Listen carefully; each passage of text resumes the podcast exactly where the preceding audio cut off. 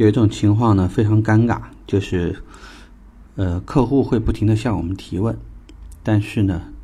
当我们向客户提问的时候，客户却不做任何应答。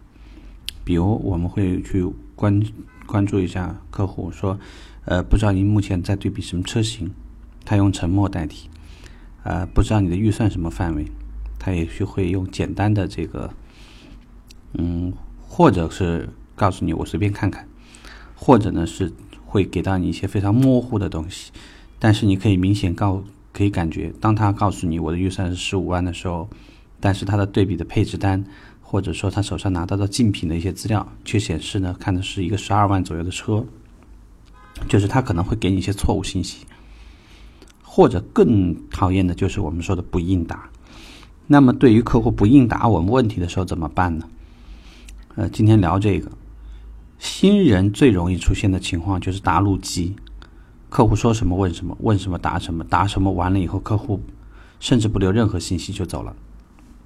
我这里呢想给大家一点提示呢，就是你会发现每个门店里面销冠都是相较强势的，就是会引导客户。因为我们这里的话想给大家说的意思就是，销售顾问有多多少少有一些导游的味道，一方面。任何时候，你去你去一个地方旅游，导游绝对不会允许你随机的想到哪里去到哪里去，他一定会有指定时间、指定地点、指定集合、指定的一些联络方式等等，一定会有很清晰的东西，否则的话就会混乱。对于我们而言也是一样，客户既不可以说漫无目的的在一个十万到五十万的车里面乱乱转，我们说的不是说客户不可以去。去了解这些车，而是说，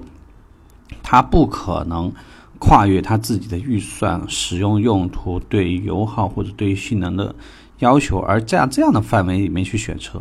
如果你要是认为可能的话，我告诉你，其实是不可能。之前所有的栏目都跟大家聊过，买车无论是基于你的马斯洛五重需求，还是基于客户对于预算的控制，它其实一定是会有一个范围的。所以，如果你范围都没有搞清楚，有可能你努力的越多，你错的越远，因为很可能你会说到一些和你未来所需要说的话不同的引导方向，那这样客户可能就放弃你的产品，或者放弃你的需求了。试想一下，如果客户呢，其实他对于越野性能是有需求的，对于通过性能是有需求需求的，但是呢，由于你没有搞清楚客户真实的需求。而一味的在一个城市越野上面的话呢，拼命的去做介绍，恰巧把我们在越野性能上面一些不足，可能就暴露出来了。所以呢，客户不应答时，最佳方案，适当的沉默。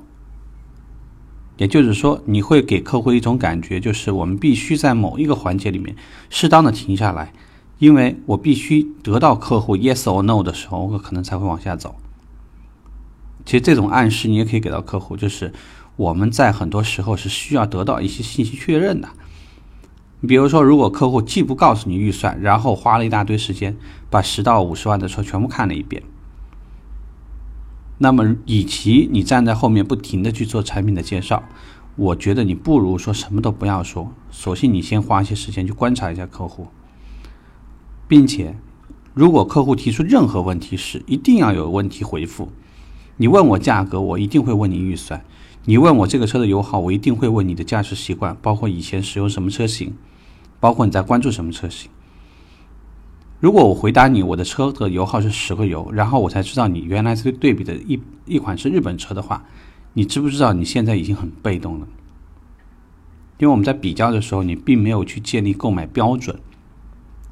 而客户只是单纯在关注油耗的时候，你把这个车的工信部数据、实际油耗可能是什么情况，你丢出来，客户会去想，在一个六个油耗和十一个油耗的这个这个车型当中，你觉得我需要选择吗？因为我们没有建立购买标准，也并不清楚客户的对比的这个状态是什么，所以我才告诉你，很多时候，与其客户问什么你答什么，不如有的时候我就是不举。不直接回答客户的任何问题，不要直接回答客户问题，而是绕着先把客户的需求、客户实际的情况一定要问清楚，我们再做回复。如果这样做呢，也许说你的效果会好一点。OK，我们就聊这儿，拜拜。